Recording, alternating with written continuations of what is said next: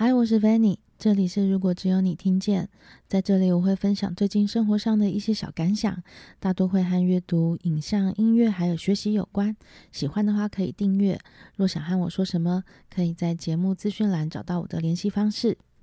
昨天，昨天下午很难得的出门去参加了一个活动。对，我已经很久没有参加一个。呃，比较小型的那种分享型的活动，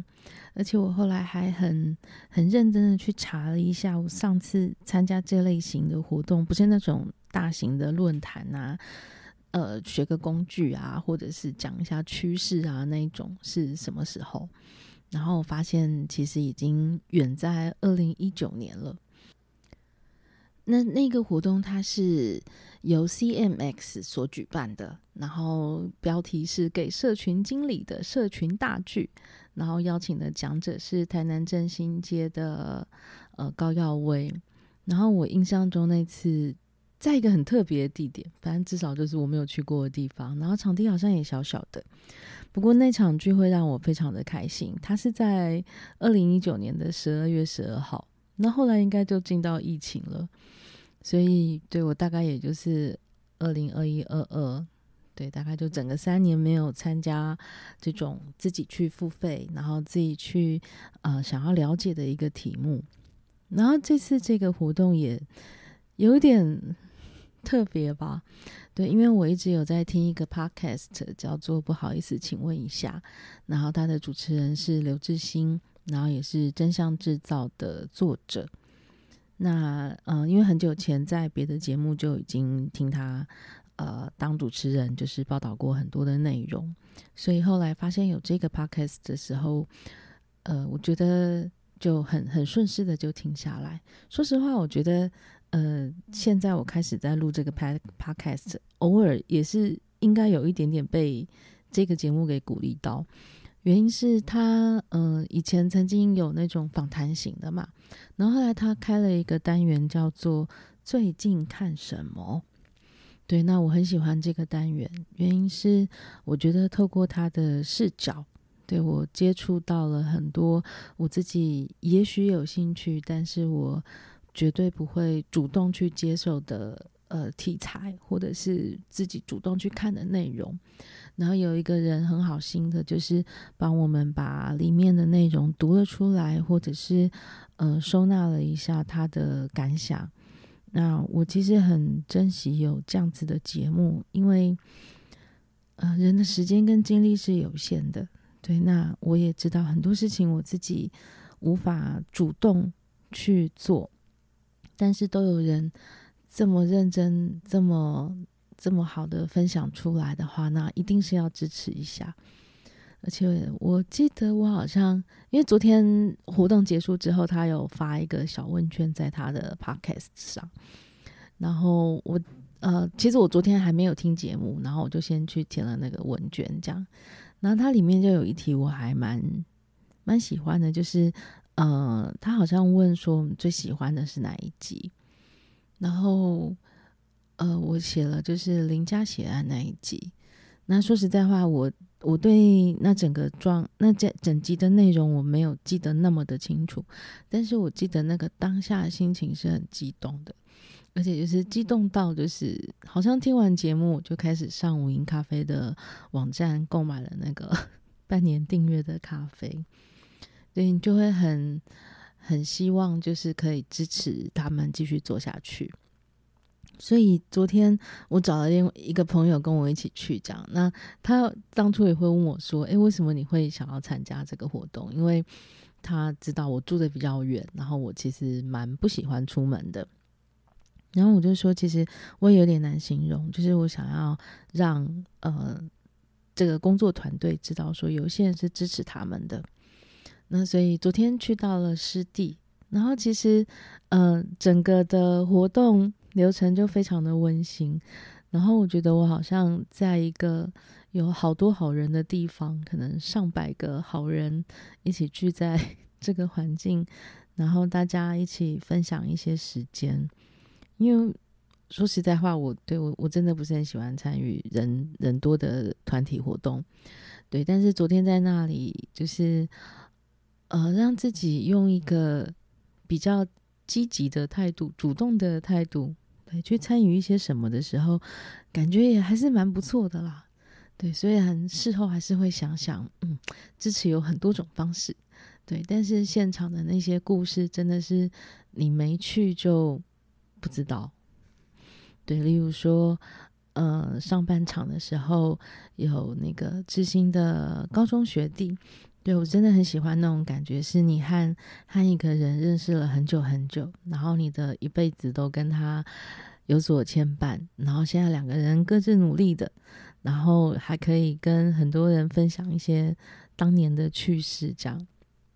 不过那个就是你快乐吗的这个问题，我觉得也很意外的变成昨天整场活动的一个主轴吧。那个主轴是动不动我们就会回来问这件事情的时候，呃，你可以很很轻松的看待，但是也许也可以想一想，对，所以对我来讲，就是我也不太会问这样的问题，我也不太会对自己问这样子的问题，但是我喜欢在某一个时间点的时候，对，突然对想起了龙岩居。然后，然后想起了，对，就是这样子的问题，是不是应该三不五时就回来，回来审视一下？呃，当然，我觉得以现在的状况，这个问题的复杂度是高一点的。那当然，你也可以说，呃，当我们在探寻自己是否快乐这这件事情时，你不应该想太多，你就应该是直接当下的那个答案。对，但以我的心情来讲，我现在就是因为原因是，我觉得在我的生活样样态，还有我有拥有的生活环境里面，我真的是一个非常非常幸运的人。所以在这样的幸运里面，你很难不感受到，对，我真的是很快乐、很感恩的接受了这一切。那就例如像小到，可能昨天晚上我们散场拿完了知心给的喜糖之后呢，我们就在旁边去吃了一间木村咖啡，那间也是我只是呃很之前看到有人在社群上面分享而加加注的一间店，但是啊看到有人把一条黄鱼好好的煎上桌，我也是非常的开心的。嗯，再来的话是想要分享一本昨天晚上刚看完的书，对，因为。呃，看完的心情其实算蛮，还还在最最强烈的时候吧。对，所以所以想要在今天分享给大家一下。嗯，这本书是由漫游者出版的，《想成为一次元》，是个韩国的作家。嗯，说实在话，我我之前对韩国作家的作品，呃，并没有那么强烈的感受。对，那也许就是有些觉得不错啊，很好。可是，因为我觉得跟欧美的文学比起来的话，就是那个脉络感对我来讲还很薄弱。对，所以你会比较不知道说，呃呃，那那整片韩国文学的拼图大概长的是什么样子？对，所以我我有点是看到比较是缘分缘分的概念。对，那当初会买这本有一个原因是它的文案上面，呃，有写着，就是呃，它是有入围都柏林文学奖的，呃，某某最后的一个 list。对，那因为我自己对都柏林文学奖的印象非常的好，对，原因是当我在呃长期阅读小说的过程当中，我会发现只要有入围都柏林文学奖的，或者是有得奖的，呃。小说名单都很合我的口味，所以也许比起什么布克奖或者是什么，我反而真的更喜欢的是都柏林文学奖。所以通常在宣传上面有讲到这件事情的时候，就会特别注意一下。然后这本书它有可能是一个凑运费的概念吧？对，所以我就想说，哎，好像也也可以啊。对，就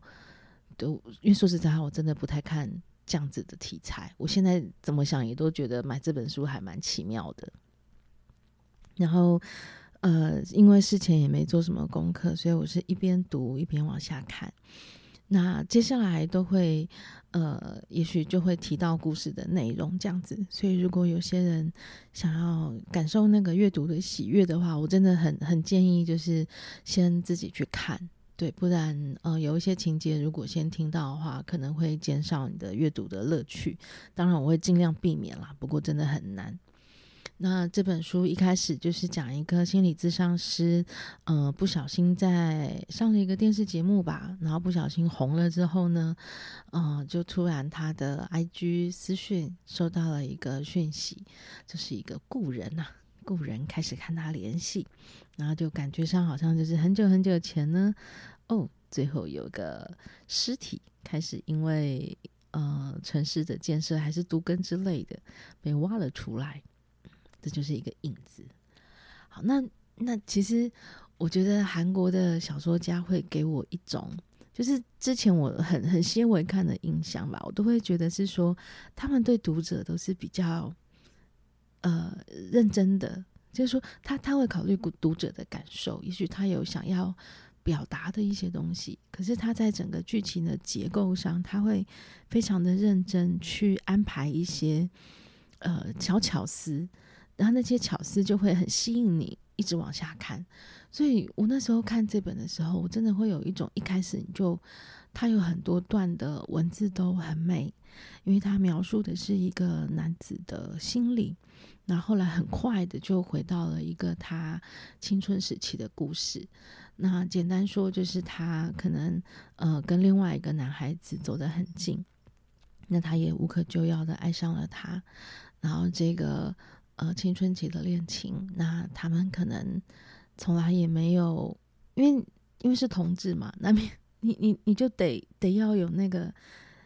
探探索的时间，或者是探寻的时间，就是我喜欢你，但是我不知道你喜不喜欢我，然后在那整个过程里面，就是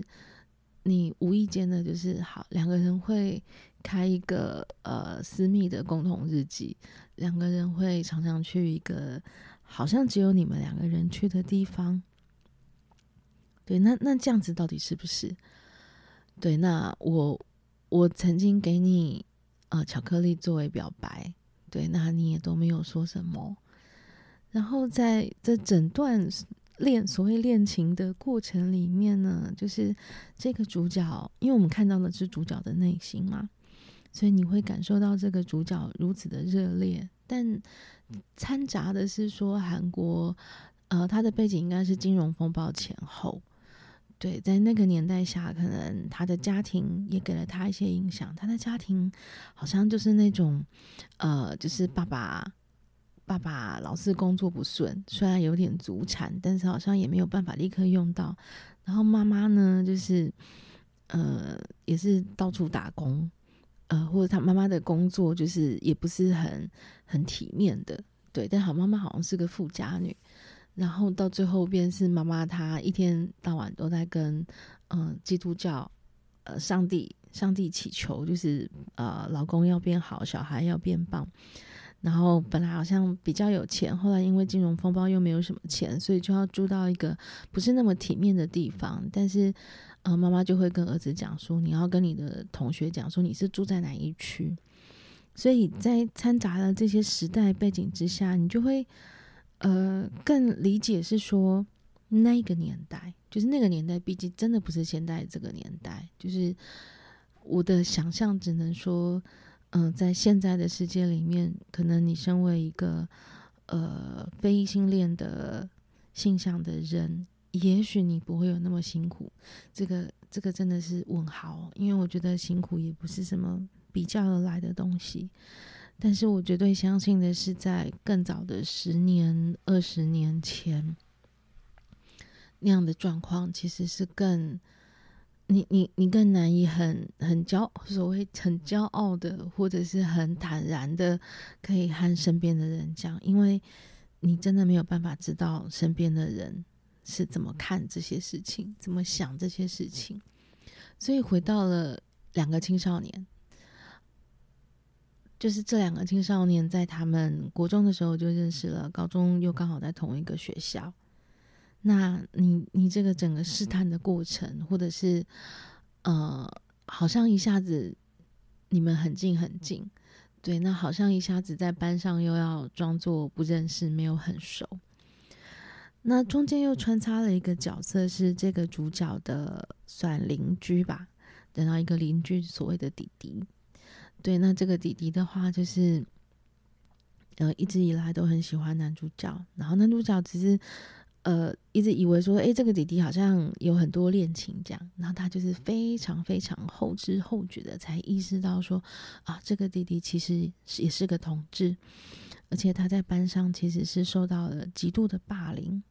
然后在那样霸凌的情况下呢，这个男这个主角上了高中之后，因为他成绩又还不错，然后又是班长，对，所以当这个弟弟常常来找他，也也不一定是求援吧，也许就只是说他想要跟一个从小一起长大的人一起讲讲话的时候，这个主角他也只能用一个很冷漠的方式。来对待他，因为这个弟弟是同志的事情，大家都已经知道了，对，所以大家就用某一种方式对待他。可是这个主角呢，在当时可能还不被知道，对，那还会班上当然就会有一些好事的同学跑来讲说：“哎，那你跟那个泰瑞是不是很熟啊？什么的。”对，所以看了这些东西，你会当然还还有很多其他故事。可是当你在看这个故事的时候，你真的会很心痛。那个很心痛的是说，大家的年纪都还这么小，我不知道怎么样理解我的心里，我也不知道怎么样理解我跟你的关系。然后当我看着我那个弟弟的生活，他就很像是。天哪，好可怕！我我不要被那样子的对待，所以我不能告诉别人我是同志。然后我还要跟那个弟弟保持距离。对，当他被被欺负的时候，我也不能救他。对你，你就会觉得说在，在我我真心觉得，呃，小孩子或者是青少年的那种残忍程度，你是很难想象的。原因是对他们来讲，其实。事情是更简单的，就是如果 A，你就会 B。好，那我不要 B，所以我不能说我是 A。但可能说，当我们现在年纪大了一点，我我可能还会想想，也许有没有另外一个可能性，对吧？也许我是幸运的，呃，也许我的我的朋友是支持我的，嗯、呃，也许我可以找到其他的管道来协助我。对，但是对一个青少年来讲，这一切真的是不可能的事情。所以，当这个主角最后对弟弟做了一些不是很好的举动，他心里的芥蒂就就跟了他一辈子。对，那个跟了他一辈子是，嗯，他很努力了，考了一个学校，然后他后来一直有在看医生。然后他想办法，想办法。我觉得他是一个想办法活下来的人，对。但是那些阴影对他来讲一直都在。他自己是谁？他曾经对谁做了什么？那他现在是谁？我很喜欢里面的一些段落，对，像它里面有讲一段是说，嗯，我一下就照念一下。嗯，我觉得自己像一具木乃伊。又或者像一根岩柱，一直保持着原来的形态，然后日渐干枯。其他人都在按照自己的成长速度，逐渐长大成人。除了我，所有人都在以自己的速度往前迈进。也就是说，所有人都走了，只剩下他还在这里。对，我突然想起自己是个呃青少年的时候吧，也会。有产生过这样子的感觉，对，就是那种好像大家都都都都没有都没有回留恋一些什么，或是大家都不觉得呃那些模糊的事情需要被确认一些什么，然后大家就往前走了。对，那有时候你你真的会有那种突然一睁眼就发现怎么好，全世界都都走了，只有你在这里。但这个瞬间，他同时也也有另外一面，另外一面也有可能是我也是先走的那个人，只是我对于另外一个人来讲，他是留在原地的那个人。我觉得这本小说里面就有非常多啊这样子的段落，对，就是就是可能说青少年太太容易说出口的承诺，因为其实里面有很多就是我们小时候的符号，可能说春光乍泄，可能可能王家卫，可能那时候的同志电影，对，那。那那我觉得在这本小说里面还很有趣的是，你看到那些我们共同的符号出现的时候，我我我一开始的时候，我有一点感觉是啊，这个符号是不是太符号了，就是太理所当然了，好像也没有那么特别，哎，好像也就是就是啊，对啦，你们就是写一些以前的情怀嘛。但是我我现在。又有另外一个感受是，我觉得对这些符号，也许对于假设，也许你今天十八岁，你你那些符号你都没有看过的时候，它对你来讲可能只是一些陌生的人名，对。但是可能像我们这种四十几岁的人，看起来就会很快的去带入那个场景，很快的去带入那个世界，因为在那个世界里面，他真的没有像现在，呃，在的台湾，对韩国我不清楚，在现在台湾那么的。相对相对容易一些，对，所以我我看这整段故事，然后再来的话，就是这个想成为一次元，我我甚至在想说，我当初买这本小说是不是因为我想要看一些什么游戏，讲游戏的故事什么的，就是一个完全搞错的状态。对，但是在这段里面，他提到一次元的时候，就是我跟你的关系都是。最简单的，我们就是两个点，然后我们两个点中间可以有一条线，对，我们是可以活在一次元的世界里的。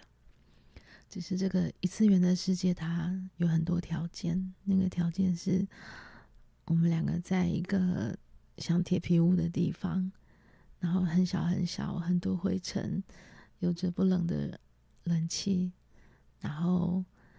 当你躺在地板上的时候，那个天花板会慢慢、慢慢、慢慢的往你压紧。对，所以那个主角喜欢的对象就跟他讲说：“如果当你又又发现自己好像天花板又要往你压下来的时候呢，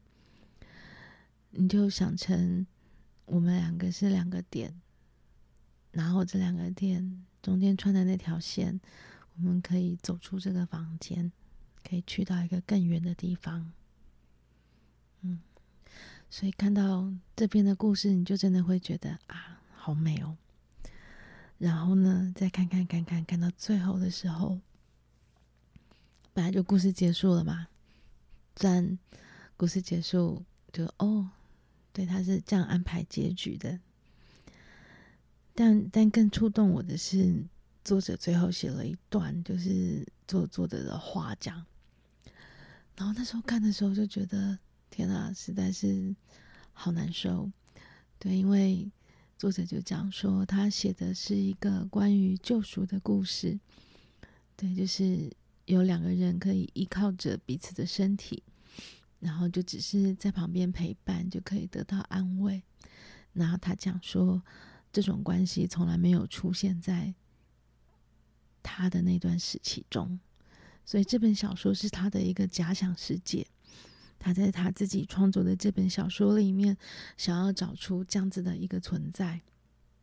然后我就会想说啊，对，这就是我。我常常都觉得，不管翻译或是什么，就是翻译很烂，当然会影响你的阅读体验啦。但因为这本书蛮好的，然后再来，我总觉得就是很多。很多那些真实的东西啊，语言它是没有办法成为障碍的，因为当你也有类似的体验，或者是你就是刚好懂得这位作者在讲的是什么的时候，你就会很快的可以辨别出这是一个真货。所以其实我真的看得很开心，然后我也很久没有对于那种复习青春时期自恋的情感。这样子的体验，对，那我觉得真的蛮好的。所以就很快的就下定了作者的其他的书，很期待赶快到货。嗯，所以今天啊、非常热切的推荐这本书给各位，叫《想成为一次元》。这是一个很个人的 podcast，如果只有你听见，我也会很开心的。